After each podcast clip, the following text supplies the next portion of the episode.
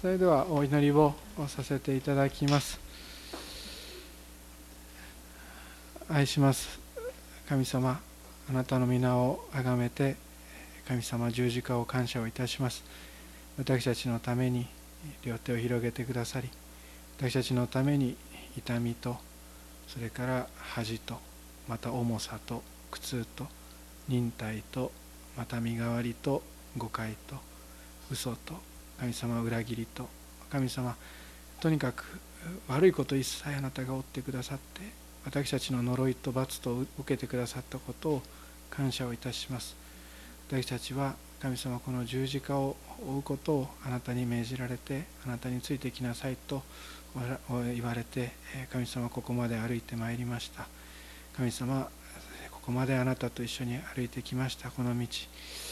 途中であなたは私たちをお捨てになることがないことを覚えます。ここまで遠くまで、えー、もうあなたが運んできてくださって途中で捨てることは絶対ないことを覚えます時にあ本当に感謝をいたします。しかし主よどうぞこの十字架の道弟子の道そしてカルバリの道にもう一人でももう二人でも神様次から次へとこの日本の人々が入ってくることができますように我が道なり命なり真理なりとおっしゃる主がこの道へと私たちまた日本の方々を招いてください。その先に復活がありその先に御国がありその先に栄光がありまた栄光に変えられる私たちの姿がありキリストに似るものとしていただける最後があること。神様そしてその最後は終わることがない永遠であり第二の死はもはやないこと。神様を覚えます時に神様どうぞ死を信仰の道へと入る兄弟方姉妹方を多く与えてください。またこの教会もそのためにこうして兄弟姉妹一つとなって伝道しまた神様祈っています。その祈りにあなたが応えて聞いてくださいまして救われる方を起こしてくださるようにお願いをいたします。また神様先日洗礼を受けました坂本姉妹また入会された青木姉妹の信仰の歩みも守ってくださるようにイエス様のお名前を通してお祈りをいたします。アーメン。アーメン。というわけで今日は第一コリントの一章の17節。大体賛美から想像される想像できる方がいるかもしれませんが第一コリント1章17節から20節。と今日は2章まで行ってしまいましょうか。途中また来週見心ならあの1回戻りますけど17とりあえず17節開いてください。第一コリントの1章の17節です。お読みしますね。キリストが私をお使わしになったのはバプテスマを授けさせるためではなく福音を述べ伝えさせるためです。それもキリストの十字架が虚しくならないために言葉の知恵によってはならないのです。十字架の言葉は滅びに至る人々には愚かであっても救いを受ける私たちには神の力です。それはこう書いてあるからです。私は知恵ある者の知恵を滅ぼし賢い者の賢さを虚しくする。知者はどこにいるのですか？学者はどこにいるのですか？この世の議論家はどこにいるのですか？神はこの世の知恵を愚かなものにされたではありませんか。事実この世が自分の知恵によって神を知ることがないのは神の知恵によるのです。それゆえ神は御心によって宣教の言葉の愚かさを通して信じる者を救おうと定められたのです。2章の1節。さて兄弟たち私があなた方のところへ行った時私は優れた言葉優れた知恵を用いて神の証を述べ伝えることはしませんでした。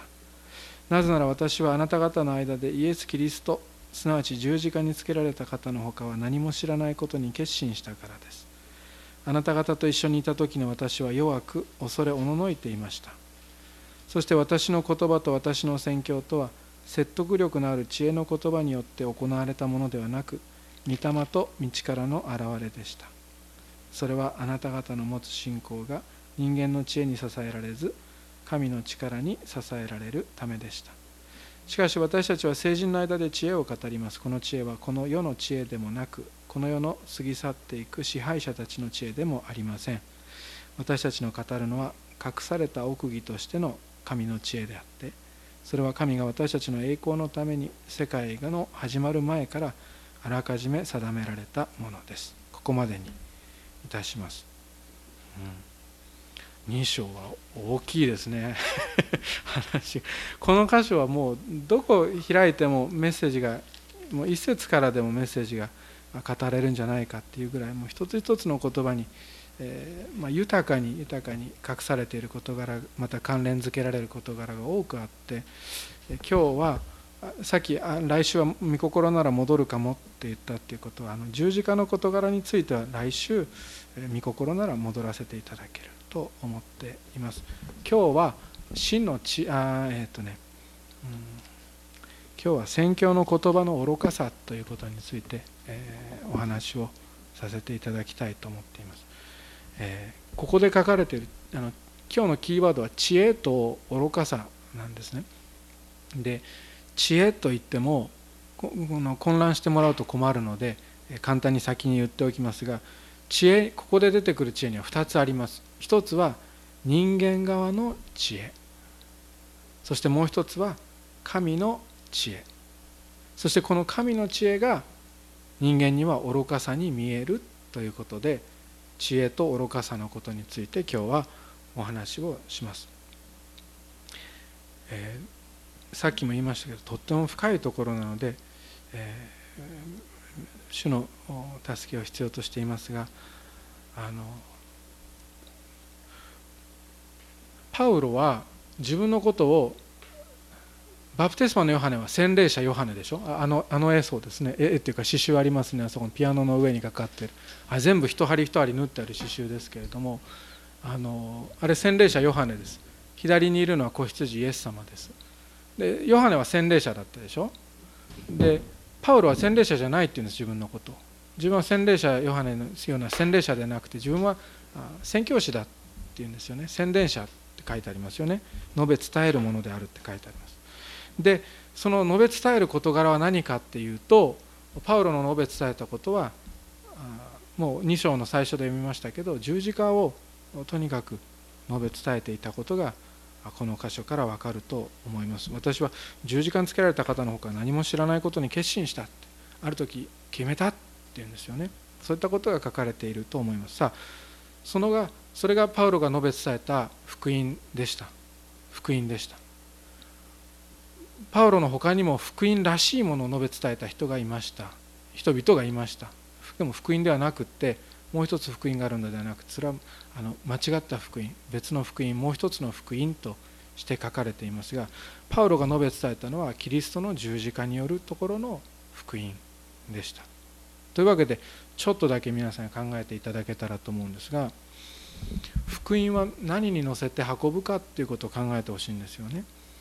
福音は何に乗せて伝えるのかその乗り物は何かということを今日ちょっと考えていただきたいと思います。人間側の知恵はその福音をいわゆる技術とかスキルとか学問とか学問的に立派であるような服に着せてあるいは発声だとか身振りだとか照明だとかあ人間が考えうる皆さんが本屋さんに行って大きな本屋でもいいですけどキリスト教以外のところで見ることができるあらゆる事柄に乗せて運んだらいいんじゃないかって人間側の知恵は考えます。簡単に言います。人間が考え出したものに福音を乗せたらよく届くんじゃないかっていうふうにして考えることが人間側にはあるんですよね。コリント教会はそれを言葉の知恵であるって考えの。17節。キリストが私をお使わしになったのはバプテスマを授けさせるためではなく福音を述べ伝えさせるためです。それもキリストの十字架が虚しくならないために言葉の知恵によってはならないのですって書いてありますけどコリント教会はどうも言葉の知恵を極端に求めていたところがあるそうあるということがこの箇所から分かると思います、えー、コリント教会の特徴はねちょっとレトリックって言いますけどあのレトリックっていろいろありますよね。例えば 1ABCC の括弧1括弧2括弧32の ABC ああいう西洋のレトリックですよねあれね。で東洋のレトリックはっていうとぐるぐるぐるぐる回ります、ね、同じことを何回か繰り返しているうちに言いたいことが分かってくるっていうようなレトリックもあります。コリントそのレトリックって話し方の何て言いますか弁論術とかっていうような翻訳もできるかもしれませんがあのこのコリントないしこの地中海沿岸の地方はもうレトリックが当時もうとにかく流行ったという言い方ができると思いますあの特に民主主義が多くあった地域ですとあの大衆を納得させないといけない。票を集めるために説得するためにこうした弁論術っていうのが栄えました。それで、えいろんな発声とか身振りとかそれから雄弁さっていうものが開発されていったような時代です。コリント教会は、えー、よく聞いておいてください。不健康なまでにこのレトリックにこだわっていた。レトリックそのものは別に間違ってるおかしいものではないんです。雄弁なアポロがいました。でもアポロはあれ精霊でああなった。そして精霊がの計画によってああなったアポロを真似するようになったらもうあのこだわりはまりなおかしな事実なんです、あれやるとうまくいくっていうようなことをやり始めるともうおかしくなっていくっていうことです。コリントは福音の乗り物は優れた発表方法だっていうふうにして考え始めていたいや考えてもすでにいたんだったんですとも聖書はどう書いているかっていうと言葉の知恵によるとキリストの十字架が虚しくなるっていうことを教えてるんですよね。17節にそう書いてありますよね。キリストの十字架が虚しくならないために言葉の知恵によってはならないと書かれています。あんまり言葉の知恵をやりすぎると十字架が空になっていくっていうことなんです。コップを想像しておいてください。あんまり言葉の知恵にはまるとコップから赤い十字架の血潮がこぼれていくっていうことです。そして思いっきりやるとその教会のするメッセージは十字架が語れなくなってしまうっていうことなんです。後で分か後で後で説明 できると思います。後で説明します。もう一回言いますよ。あんまり言葉の知恵にやり始めると受難が空になるんです。受難が語れなくなるんです。いいことばっかりなんです。楽しいことばっかりなんです。そしてご利益ばっかりなんです。キリスト教って私たちの信仰していることもいいことありますよ。駅もあります。たくさんあります。でも受難が語れなくなる。私たちは受難を受けて普通の存在なんですよ。普通の存在なんです。だけどその普通のことが語れなくなっていくということです。でパウロはさっき2章を読んだの意味があるんですがパウロは自分のメッセージにあって力があったんです。力があったんです。見た目は恐れおののいていてそのいわゆる政治家のような姿じゃなかったしいわゆるモチベーショナルスピーカーのようなその立派な姿で出てきてないんです。恐れおののいていて弱かった。でも自分の言い方ですよ。そんな立派な姿じゃなかった。だけど力があったのはそこに現れた力と知恵は優れた言葉の知恵でもスキルや技術や態度でもなくて人間の知恵学問技術でもなくて2章の7節にある隠れた奥義としての神の知恵だったんだっていうふうにして説明をするんです。神様の知恵っていうのは人間には愚かに見えます。ででもパウロのこのメッセージパウロの2章の精霊がパウロに語らせたところによればパウロが神様を知らせたから力があったんだっていうことなんです。もう一回言いますね。パウロが人々に神様を知らせたからそのメッセージは力があったんだっていうわけです。その方法は自分の知恵によってではなかった。そのことが書かれています。21節で見ましょうか。事実この世が自分の知恵によって神を知ることがないのは神の知恵によるのです。それや神は御心によって宣教の言葉の愚かさを通して信じる者を救おうと定められたのです。パウロが自分の知恵を持っていかなかったので人々は神を知ることができた。そういう裏返し方もできると私は思っています。自分の知恵では神様は伝えられません。これを今日覚えておいてください。いつどこで役に立つ一言なのかわからないですけど私が今こうして導かれて話をしていることは間違っていないです。自分の知恵によっては人は神様を伝えることはできません。似たようなことはできるけど伝わらないです。神様を伝えるのは一つは神の知恵によってです。人の知恵によってではありません。この神の知恵は目が見たことのない耳の聞いたことのない人の心に思い浮かんだことのないと書かれていますがいいですか？人間の知恵人間の学問は目で見たことのあること体験したことや資料だとかで集めてできます。だから目で見たことのあるもの耳で聞いたことのあるものです。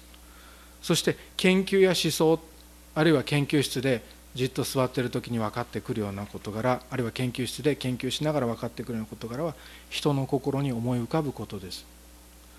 でも神の知恵は目で見たことがないもの。あ今日読んでないよここ。あの2章の9節にありますよ。目が見たことのないもの耳が聞いたことのないもの人の心に思い浮かんだことのないもの。つまり人間の体験によらないもの人間の研究によらないもの人間の思想によらないものそれが精霊による知恵と力。これが神の知恵なのだということです。じゃあそれは簡単に説明してくれませんがさ一体何ですかってあなたがおっしゃるならば私は一言で十字架っていう漢字3文字でお伝えをします。十字架はあのね本当に人の想像によらないんですよ。大体十字架につけられた神様を拝むっていうこと自体突拍子もないことなんです。人の心には思い浮かびません。もうちょっと言いましょう。十字架ってすごく大事なんです。ちょっと今日、うん、どこまで話できるかな。真面目に話しますよ。これねすごくもう今日キーなんだから。今日は早めに高木家出てきたの。はこのためなんですから。あのね十字架の言葉はね滅びに至る人々にとっては愚かなんです。ここなんですキーワードは。なんでかっていうと十字架って弱さの象徴なんです。十字架っていうのは悩みの象徴なんです。十字架っていうのは死の象徴なんです。十字架っていうのは呪いの象徴なんです。十字架っていうのは敗北の象徴で十字架っていうのは恥なんです。イエス・キリスト様私たちの神様は人間に殴られたんです。後ろから。そして当ててみろ。私を殴あなたを殴ったのは誰か予言してみろって言われたんです。プロフェテスという言葉を使ってあの予言してみろって言われたんです。あのね力と違うんです。幸せ違うんです。幸いはありますよ。祝福もあります。でも幸せ勝利栄光の正反対をクリスチャンは通ることがある。でもそこを通って勝利と栄光を勝ち取る道があるのだっていうのが十字架の道なんです。約束のものを得るのに必要なのは忍耐なんです。ところが言葉の知恵にあんまりはまるとこれ受難が語れなくなるんですよ。あそこまでいけるかな？いけるぞ。ちょっと待ってください。そこが語れなくなるんです。あのね忍耐とかが語れなくなるんです。それなんでかって後で説明しますがで結局この神の知恵は目が見たことない耳の聞いたことない人の心に思い浮かんだことのないこの十字架の道は宣教の言葉の愚かさという形をとっていきます。宣教の言葉の愚かさっていう形をとっていきます。あんまり賢くないんです。あんまりかっこよくないんです。あんまり人目を引かないし人気の出るものではないと思います。人気が出るといいなと思いますけど個人的には。でも宣教の言葉のおかさなんであんなこと言ってんだろうってノンクリスチャンが思うことなんです。クリスチャンにとっては恵まれることであっても。じゃあ次いきますよ。これ示されたことです。じゃあ霊的に祝コリント教会って霊的に祝福されてたんですよ。後で分かります。賜物がいっぱいです。多分この教会よりもいっぱいです。賜物の数としては種類としては。その霊的な賜物があるってことは皆さん霊的な体験をしているってことなんです。それから霊的な礼拝体験をしているっていうことなんです。すっごい体験が繰り返しコリント教会に訪れていた。どうしてこういう霊的なコリント教会が霊的に祝福されていたのに人間側の努力を使うのってあの不思議に思いませんか？そんなことしなくても恵まれてたんでしょ？どうして人間側の努力を素晴らしいメッセージをなんて思いついたんだろうかって思う思わないでしょう？私は思うんですが。霊的なメッセージとか霊的な効用やこの高まりを知らない教会が雄弁の技術でも使おうかそれで伝道しようかなんてことを言うんだったらまだ理解ができるんですが霊的な賜物を知っているコリント教会がどうしてこういった言葉の知恵に手を出したのか。これをね今日私はね思わされてそれで分からなかったので4時から歩き主に聞き歩いてみました。教えてくださいましたよ主はちゃんと。あのコリントだったからなんです。それは今日に照らし合わせない方がいいかもしれないんですが例えばキリスト信仰のななんて言うんでしょうか、ね、この霊的な体験を豊かに味わったら次もそのような体験がないと自分たちはダメだって思うような体験をしたのかもしれないなと思わされています。そこで次も同じような体験をっていう時に人間側が思いつくのは人間側からのアプローチしかない。こういうふうにすればすごい礼拝体験を作り出せるかもしれないっていうようなことを思えばどうしても言葉の知恵に言葉の知恵に人間側のアプローチへと変わっていきます。いろんなものを使っていく可能性がある。今日には私細かくは今日挙げるように示されてないんですがでも人間が思いつくような事柄を使ってそしてへえと思うような話をあるいはその礼拝体験を作り出していけばそれに近いものになります。でも17節にさっき読みましたけどこれをやると十字架が空になっていくんです。メッセージが章になるとあるいはメッセージが論文発表になると両方両方両極端ですけど章になっても論文発表になっても十字架が語れなくなります。十字架が語れなくなります。それは聞いている人々の期待に添えなくなるからです。十字架を語ると章のように何て言いますかいつも楽しい次はもっと楽しい次はもっともっと楽しいっていうような事柄を十字架を語る時には一回止めなきゃいけないし一回静まらなければならないって十字架が語れなくなっていきます。でも私が最後にお伝えするのは最高の礼拝体験というのは人間の側から作るものではないということです。それは神様からのものであってしかもそれはノンクリスチャンがなるほどと思うものでは往々にしてありません。かえってノンクリスチャンの方々が愚かだと思うようなものでなければならないのであります。それはつまり十字架の言葉宣教の愚かさです。この十字架の言葉宣教の愚かさは損をしたりするクリスチャンを見て笑うかもしれませんし右の方を打たれて左の方を出したクリスチャンを愚かだと呼ぶかもしれません。あなたが追わなくてもいいんじゃないの？その十字架は？って言われることもあるかもしれません。でも召されたら追わなければならない。キリスト教ってそんな風なの？って言われることも含まれていくかもしれません。しかしこの十字架に力がそして知恵があるということ。あと復活はその奥にあるんですよ。そのことをぜひ覚えていてください。お祈りします。天のお父様尊い皆をあがめます。十字架の言葉は滅びに至る人々には愚かであっても救いを受ける私たちには神の力です。神様感謝をします。今日神様豊かな恵みと喜びと祝福のうちにあられる兄弟姉妹方をさらにあなたが守りそして祝福の道を歩ませてくださることを祈りますがこの中に十字架を追って神様また特に神様今このカルバリの道またこの十字架は公での恥ですけれどもそのようなところも通っておられる兄弟や姉妹がおられましたならば神様決して間違った道を歩んでいることでないことを励ましとしてあなたが精霊によって伝えてください。主よどうかそれらの方々がまたあなたによってこの力を受けてまた歩みゆくことができますように。私たちの神私たちの王も同じ道を通られたことを神様私たちの支えとしてください。